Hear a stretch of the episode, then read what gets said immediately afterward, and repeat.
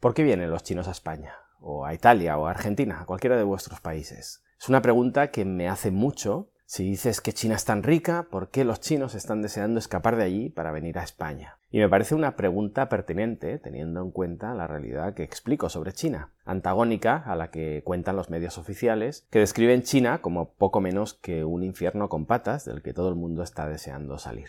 En este sentido, casaría más esa versión oficial con lo que se percibe en vuestros países. China va mal, es una pesadilla de país, por tanto la gente hace lo posible por salir y venir al primer mundo donde se vive mejor. Bien, empecemos negando la mayor. Los chinos no vienen a España. ¿Cómo? Quedaos, os daré cifras ahora, como que no vienen a España, pero si esto está lleno. Recuerda, frase buque insignia de este canal, que hasta la pandemia no hubiera pasado nada en Occidente en los últimos 40 años, no significa que no estuviera pasando nada en el mundo. Se cayó el muro de Berlín, la Unión Soviética se deshizo, un montón de territorios de Europa del Este empezaron a crecer brutalmente. A veces me quejo de la poca información que tenemos sobre China, pero viendo durante esta guerra que la izquierda se pone del lado de Putin y la derecha piensa que hay que combatirle porque así combatimos al comunismo, la sensación que me llevo es la misma, que vivimos anclados en realidades de hace 40 años que nos dificultan mucho entender las problemáticas actuales. ¿Cómo se han puesto a tirar bombas? Con lo bien que vivían en paz. No, no, que a nosotros no nos interesara en absoluto lo que allí estaba pasando, no significa que no estuvieran sucediendo cosas. Lo mismo en China, de la que sabemos que había un tipo muy malo mandando, parecido a Franco pero de izquierdas, después nos suena algo de unos tanques pisando estudiantes, y lo siguiente que sabemos es que celebran unas Olimpiadas y que son un peligro para nosotros. Fijaos los saltos temporales con vacíos de décadas con los que nos montamos nuestra película. Bien, pues en estas cuatro décadas China se abrió al capitalismo y sobre todo en los últimos 20 se han producido cambios significativos. Es cierto que los chinos escapaban de China en el pasado, cuando era un país pobre, y Europa, o mejor dicho, Occidente, era rico, pero la cosa se ha ido equilibrando, sobre todo en países como España, donde cada vez es más difícil prosperar, al menos de la manera que lo entienden los chinos, que es el emprendedurismo. En la mentalidad occidental lo habitual es buscar un plan de carrera, crecer en una multinacional o directamente opositar a un puesto en la administración pública, también lo hacemos así cuando emigramos. Muy pocos llegamos a un país desconocido a abrir nuestros negocios. Estoy generalizando, obviamente. Para los chinos que emigraron durante la segunda mitad del siglo XX, el trabajo por cuenta ajena nunca fue una opción. Si siempre analizo los proyectos desde los criterios de deseabilidad y factibilidad, ni era deseable, no habían cruzado medio mundo para trabajar por un salario mínimo, ni era factible, ya que no contaban con educación media o superior, ni un conocimiento del idioma suficiente como para ascender en una empresa local. Lo suyo era la iniciativa privada. Y me habréis escuchado repetir que, al contrario de lo que pensamos, los chinos son hombres de negocios muy mediocres, pero tienen muy claras una serie de normas básicas que funcionan en todos los rincones del mundo. Que solo hay tres variables importantes para poner un negocio, localización, localización y localización, que no tienes por qué ser simpático ni entender la cultura local, solo tienes que ser más barato que el de al lado, y que, ceteris paribus, en igualdad de condiciones, gana el que trabaja más. Y con estos preceptos bien claros, los chinos han hecho dinero, mucho dinero, fuera cual fuera el país al que emigraran. ¿Qué es lo que ha pasado en las últimas dos décadas? Principalmente en la última década, que en China había más oportunidades que en cualquier país occidental. Hemos visto números increíbles para una economía tan grande, crecimientos de dos dígitos durante muchos años. China era un lugar donde escupías al suelo y crecía una flor. Y en España, en Occidente en general, hemos vivido años realmente malos. Pero vayamos a las cifras porque he ido a buscarlas al Instituto Nacional de Estadística de España. Y os he creado una tabla, la dejaré en las notas del episodio para los que escucháis la versión podcast. Básicamente lo que dicen las cifras desde el año 99, no tengo datos anteriores, pero sería similar, es que el aumento de migrantes chinos a España crece entre un 20 y un 40% anual, lo cual es una brutalidad, y que a partir del año 2010, que recordemos que es cuando se empieza a sentir la crisis en España, el aumento de ciudadanos chinos desciende hasta situarse en torno a una media de un 3% anual. Los chinos no vienen en contenedores como sucedía hace décadas, de hecho ya no vienen porque les falte trabajo en su país y en España vean una salida al túnel como si pasaba hace 40 años. Y alguien me dirá, bueno, pero es que aún así en los últimos 10 años sigue habiendo ese 3% de aumento de inmigrantes chinos anual.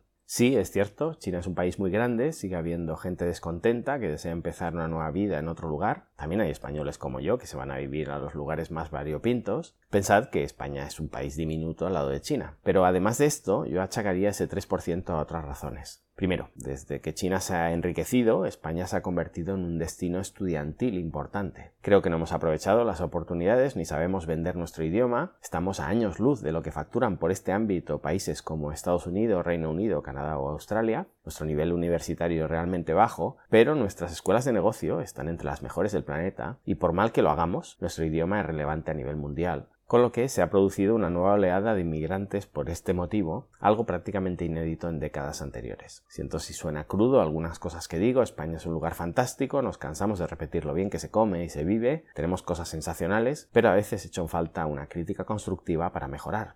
Bueno, vale, os decía que la industria de la educación justifica una buena parte de esos emigrados. En segundo lugar, España es, era, un país relativamente bien considerado como retiro dorado. Sol, seguridad jurídica, una buena sanidad y una Golden Visa que el gobierno creó para atraer a todo tipo de chinos millonarios, chinos que quisieran usar España para obtener acceso a los 26 países del Tratado Schengen.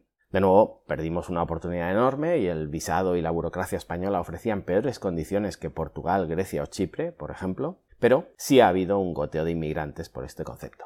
Y en tercer lugar, el tema menos hablado, más tabú, y probablemente el más importante que explica el crecimiento migratorio durante estos años, las regularizaciones. Es decir, los datos del INE no explican recién llegados, más allá de las excepciones que hemos comentado, explican nuevos inscritos, que no es lo mismo. Llevo muchos años fuera de España, no conozco la situación del momento, pero en su día un buen porcentaje de inmigrantes chinos residían en España sin documentación. Más allá de los casos que conozco, anecdóticos, durante mucho tiempo ha sido escandalosa la desproporción entre las cifras oficiales de chinos en España y la realidad que podíamos observar en el día a día. Cómo llegaron y cómo sobrevivían lo dejamos para otro episodio, pero repito, gran parte de los nuevos inscritos no eran recién llegados, eran recién regularizados.